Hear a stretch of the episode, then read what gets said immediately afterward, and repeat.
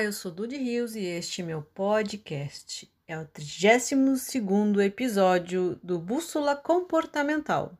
E hoje a gente vai falar de algo que está presente em nossa vida, mas muitas vezes não prestamos atenção, que é as fases da lua. Mas como entender as fases da lua na prática, no seu dia a dia? Como olhar para a lua e saber o que fazer com isso? Olá, tudo bem? Eu sou Dudy Rios, astróloga comportamental. Estou aqui para falar com você sobre as fases da Lua na sua vida. Como é que você pode conduzir melhor a sua vida sabendo um pouquinho sobre as fases lunares, sabendo que você não é astrólogo, como eu, mas é importante que você conheça isso certo? Primeiro ponto que a gente tem que perceber é que cada mês tem as suas fases lunares. Nós temos a lua nova, a lua crescente, a lua cheia, a lua minguante, todos os meses, não é? Pois é, essas quatro luas falam daquele signo do mês. Então, não é sempre igual toda lua crescente, toda lua minguante. Então, se nós estamos, por exemplo, agora no período de Virgem, as luas têm a ver com o signo de Virgem. Quando, mês que vem, quando estivermos no período de Libra, as luas vão ter a ver com o signo de Libra. Então, esse primeiro ponto que você tem que saber, né, que sempre são relações de Sol e Lua que fala das nossas fases lunares. E que a Lua por si só, ela não tem luminosidade, ela é escura. E a gente vai vendo a sua luz, a gente vai vendo ela conforme os raios do Sol batem nela. Então, ela, a, a, luz que a gente enxerga da Lua não é da Lua, é pela, por ela ser iluminada pelo Sol tá bom?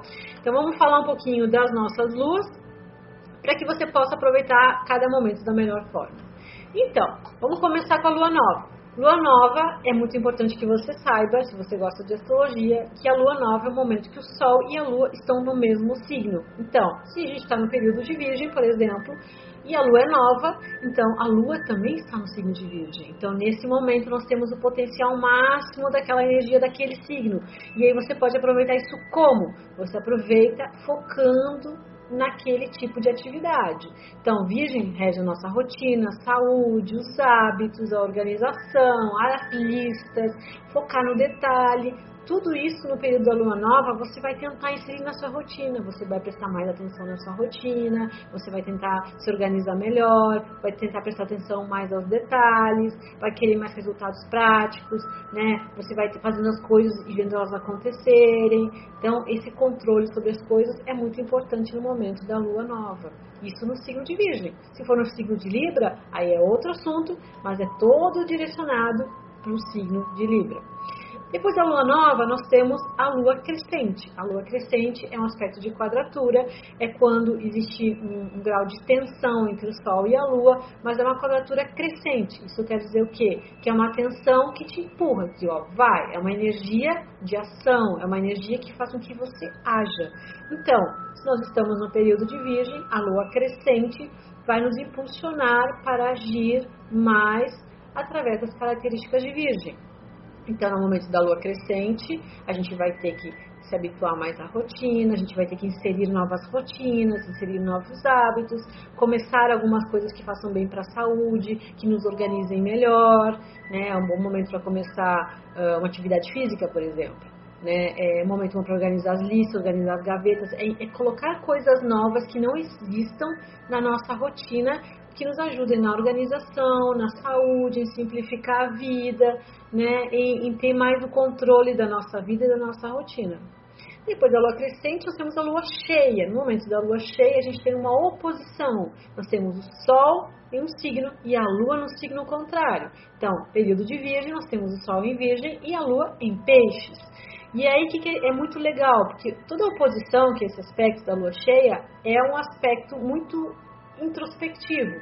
Tanto que na lua cheia as emoções oscilam muito.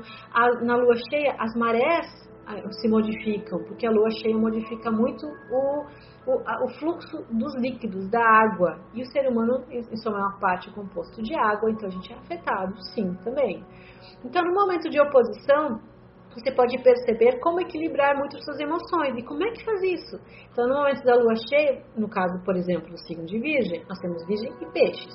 Se você estiver vibrando muito virgem, muito controle, muito, muito é, é, foco, muito detalhe, muito preso à sua rotina, a horário, né, aos mesmos hábitos, tenta vibrar um pouquinho e ir em direção ao signo oposto, que é peixes. Tenta botar um pouco mais de criatividade, largar um pouco o controle, deixa um pouquinho de bagunça, sabe? Não tenta arrumar tudo, botar tudo no seu lugar, deixa um pouquinho de caos tomar um pouco a conta e se inserir na sua vida.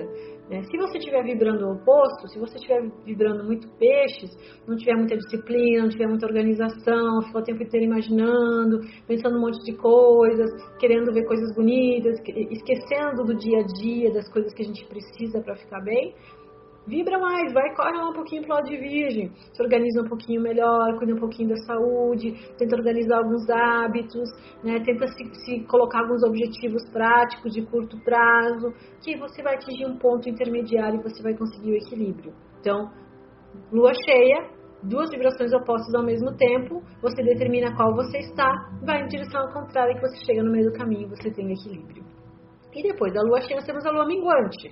A lua minguante também é, uma, é um aspecto de quadratura, como era a lua crescente, só que agora é uma quadratura minguante. Então, em vez da energia te levar, né, vai, vai, né, a energia te empurrar, no aspecto minguante, a energia é para tirar, é menos.